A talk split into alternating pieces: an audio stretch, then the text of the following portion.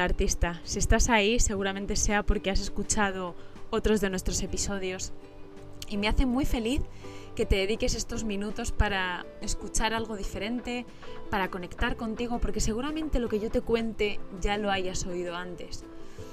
Este episodio se titula Ahogarme en mí misma. Como sabes, en estos episodios de la hora del artista traigo bloqueos, situaciones, objetivos que ya he trabajado antes con algunos de mis artistas para que tú puedas pensarlo y llevarlo a tu propia situación. Puede que no me conozcas, mi nombre es Ana, soy coach de actores, actrices y artistas en general y quiero saber, quiero conocerte, si estás en este espacio puedes mandarme un mensaje a arroba y decirme qué es lo que te gusta como artista, quizá te dedicas al emprendimiento, pero sea como sea, si estás por aquí, quiero conocerte. Este episodio, Ahogarme en mí misma, eh, viene a traernos la necesidad de dejar de producir, así como lo oyes. Vamos a hablar de productividad, pero de otra manera diferente a la que seguramente estés acostumbrado o acostumbrada. Tratamos de ser productivos buscando ser más libres y acabamos siendo presos de nuestras acciones, sin tiempo para sentir de verdad y de saber lo que hay detrás de la piel. Esto no lo he escrito yo, lo escribió una de mis artistas y quise recoger estas líneas para este episodio para hablar de la productividad. Primero, te habrás dado cuenta que en estos episodios tratamos la sensibilidad. Trabajamos por aquí con personas que son altamente sensibles para darnos cuenta de lo crucial que es conocer tu sensibilidad antes de ponerte en marcha con cualquier cosa para evitar la frustración o la culpa. Las personas altamente sensibles somos sensibles al estrés. Tendemos a ser muy autoexigentes, pero mucho, porque al ser bastante perfeccionistas y maniáticos y maniáticas, seguramente te resuena, te suena bastante, a, mí esto me suena un montón, tengo todas las manías habidas y por haber. Si te pasa esto, al ser al tender al perfeccionismo eh, te exiges, te exiges bastante. Y esto al final del día eh, se puede traducir en culpa, en cansancio, porque mm, como persona altamente sensible, y esto te lo voy a repetir un montón de veces, es imposible que trates de hacer las cosas como el resto. Los profesionales y los precursores de este término nos recuerdan que un 20% de las personas somos altamente sensibles, que equivale a la población que hay en China. Son muchas, pero son muchas más las que no tienen esta exagerada o esta gran sensibilidad. Digo exagerada porque nosotros mismos nos sentimos exagerados, no porque sea algo malo.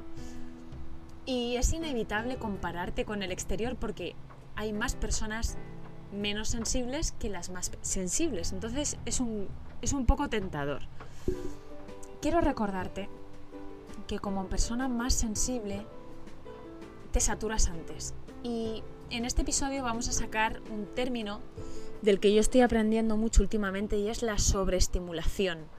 Es esta sensación insoportable de no saber lo que te pasa, de vivir un torbellino por dentro emocional en todos los sentidos y puede ser, también en positivo.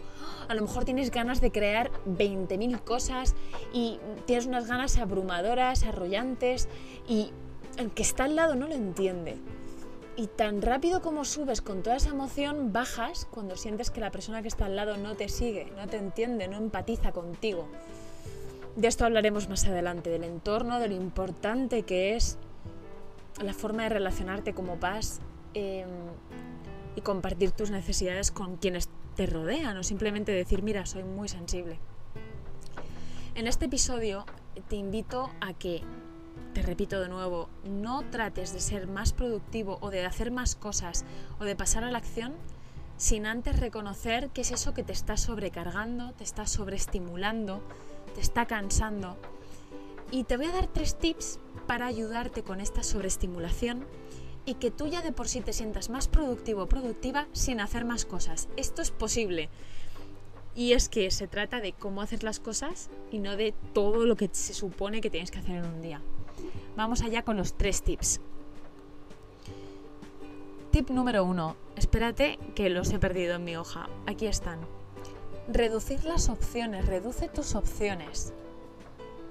Facilítate la vida teniendo menos cosas.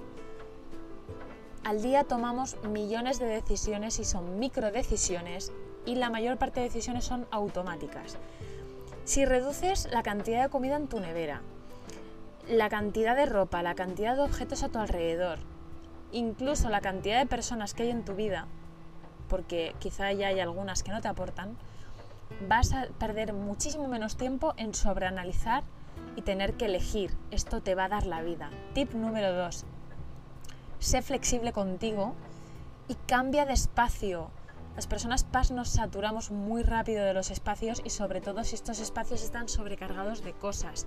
Si te está costando hacer algo diferente, tienes un, un reto, por ejemplo, una de mis chicas estaba teniendo como reto escribir, que estaba como reenfocándose en la escritura, está escribiendo su propia novela y le estaba costando mucho concentrarse.